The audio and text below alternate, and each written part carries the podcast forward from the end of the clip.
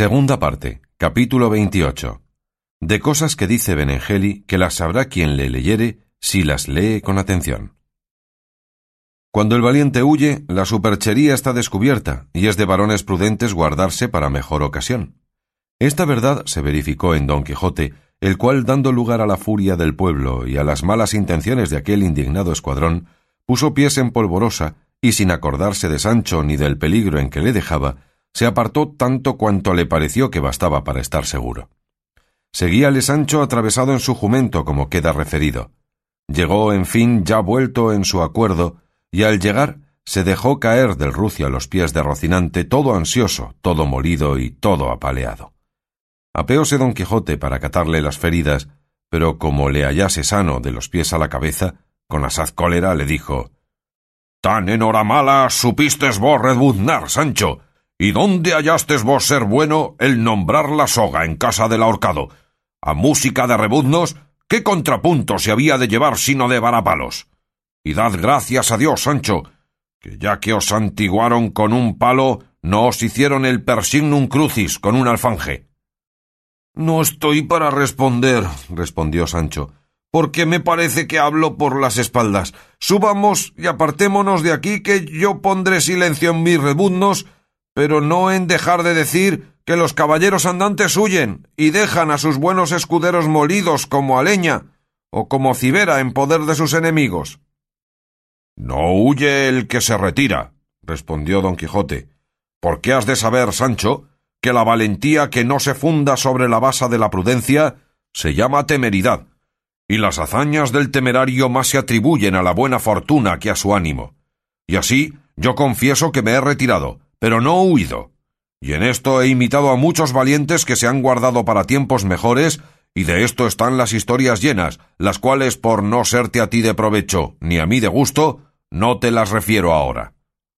En esto ya estaba a caballo Sancho, ayudado de don Quijote, el cual asimismo subió en Rocinante, y poco a poco se fueron a emboscar en una alameda que hasta un cuarto de legua de allí se parecía.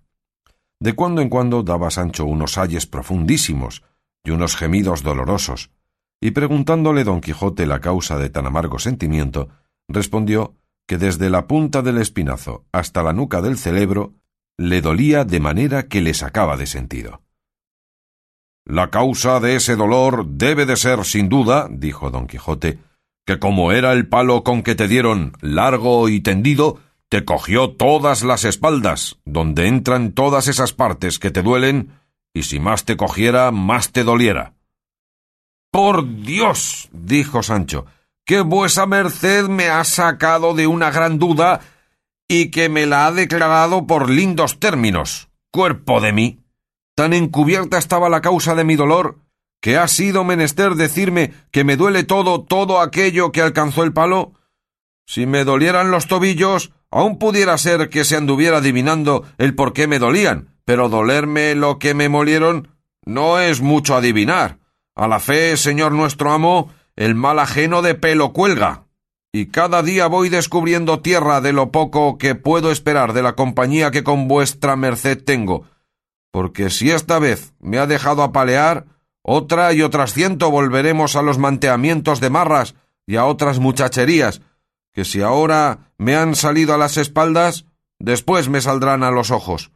Harto mejor haría yo, sino que soy un bárbaro y no haré nada que bueno sea en toda mi vida, harto mejor haría yo, vuelvo a decir, en volverme a mi casa, y a mi mujer y a mis hijos, y sustentarla y criarlos, con lo que Dios fue servido de darme, y no andarme tras vuesa merced por caminos sin camino y por sendas y carreras que no las tienen, bebiendo mal y comiendo peor. Pues tomadme el dormir, contad hermano escudero, siete pies de tierra, y si quisiéredes más, tomad otros tantos, que en vuestra mano está escudillar y tendeos a todo vuestro buen talante, que quemado vea yo y hecho polvos al primero que dio una puntada en la andante caballería, o al menos al primero que quiso ser escudero de tales tontos como debieron ser todos los caballeros andantes pasados. De los presentes no digo nada, que por ser vuestra merced uno de ellos los tengo respeto, y porque sé que sabe vuestra merced un punto más que el diablo en cuanto habla y en cuanto piensa. Haría yo una buena apuesta con vos, Sancho, dijo don Quijote, que ahora que vais hablando, sin que nadie os vaya a la mano, que no os duele nada en todo vuestro cuerpo. Hablad, hijo mío, todo aquello que os viniere al pensamiento y a la boca, que a trueco de que a vos no os duela nada, tendré yo por gusto el enfado que me dan vuestras impertinencias. Y si tanto deseáis volveros a vuestra casa con vuestra mujer e hijos, no permita Dios que yo os lo impida. Dineros tenéis míos. Mirad cuánto ha que esta tercera vez salimos de nuestro pueblo, y mirad lo que podéis y debéis ganar cada mes, y pagaos de vuestra mano.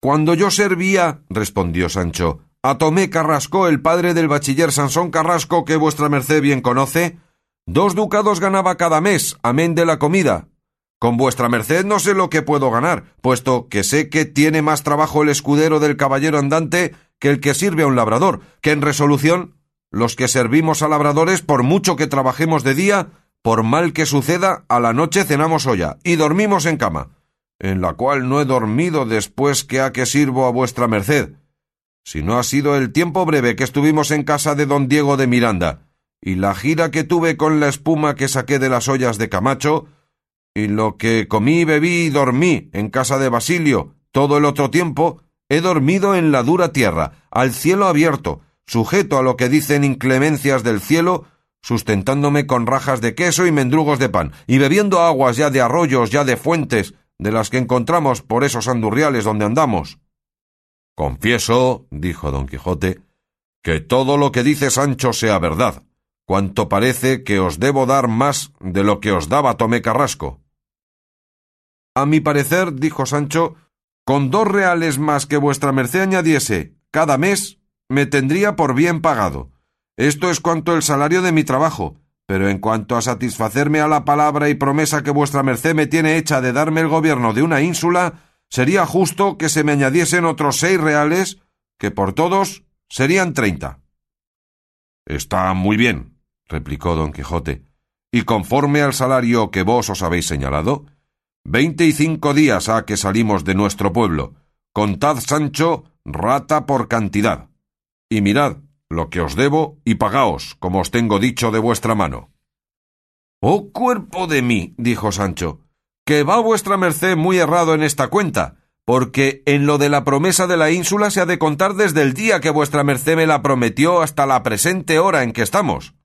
Pues qué tanto ha, Sancho, que os la prometí, dijo don Quijote. Si yo mal no me acuerdo, respondió Sancho, debe de haber más de veinte años, tres días más a menos. Dióse don Quijote una gran palmada en la frente y comenzó a reír muy de gana y dijo Pues no anduve yo en Sierra Morena ni en todo el discurso de nuestras salidas, sino dos meses apenas, y dices, Sancho, que ha veinte años que te prometí la ínsula. Ahora digo que quieres que se consuma en tus salarios el dinero que tienes mío, y si esto es así, y tú gustas de ello, desde aquí te lo doy, y buen provecho te haga, que a trueco de verme sin tan mal escudero, holgaréme de quedarme pobre y sin blanca. Pero dime, prevaricador de las ordenanzas escuderiles de la andante caballería, ¿dónde has visto tú o leído que ningún escudero de caballero andante se haya puesto con su señor en cuánto más tanto me habéis de dar cada mes porque os sirva? Éntrate Éntrate, malandrín, follón y vestiglo, que todo lo pareces. Éntrate, digo, por el mare magnum de sus historias, y si hallares que algún escudero haya dicho ni pensado lo que aquí has dicho, quiero que me le claves en la frente, y por añadidura me hagas cuatro mamonas selladas en mi rostro. Vuelve las riendas o el cabestro al rucio y vuélvete a tu casa, porque un solo paso desde aquí no has de pasar más adelante conmigo, Oh pan mal conocido, oh promesas mal colocadas, oh hombre que tiene más de bestia que de persona. Ahora, cuando yo pensaba ponerte en estado y tal, que a pesar de tu mujer te llamaran señoría, ¿te despides? Ahora te vas cuando yo venía con intención firme y valedera de hacerte señor de la mejor ínsula del mundo? En fin, como tú has dicho otras veces, no es la miel, etcétera.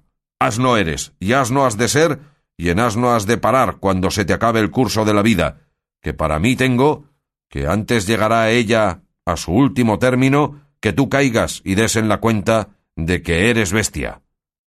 Miraba Sancho a don Quijote de hito en hito, en tanto que los tales vituperios le decía, y compungióse de manera que le vinieron las lágrimas a los ojos, y con voz dolorida y enferma le dijo Señor mío, yo confieso que para ser del todo asno no me falta más de la cola. Si vuestra merced quiere ponérmela, yo la daré por bien puesta, y le serviré como jumento todos los días que me quedan de mi vida. Vuestra merced me perdone y se duela de mi mocedad, y advierta que sé poco, y que si hablo mucho más procede de enfermedad que de malicia. Mas quien yerra y se enmienda, a Dios encomienda. Maravillárame yo, Sancho, si no mezclaras algún refrancico en tu coloquio. Ahora bien, yo te perdono con que te enmiendes y con que no te muestres de aquí adelante tan amigo de tu interés, sino que procures ensanchar el corazón y te alientes y animes a esperar el cumplimiento de mis promesas, que aunque se tarda, no se imposibilita. Sancho respondió que sí haría, aunque sacase fuerzas de flaqueza. Con esto se metieron en la alameda, y don Quijote se acomodó al pie de un olmo y Sancho al de una haya, que estos tales árboles y otros sus semejantes siempre tienen pies y no manos. Sancho pasó la noche penosamente porque el varapalo se hacía más sentir con el sereno. Don Quijote la pasó en sus continuas memorias. Pero con todo eso, dieron los ojos al sueño, y al salir del alba siguieron su camino buscando las riberas del famoso Ebro, donde les sucedió lo que se contará en el capítulo venidero.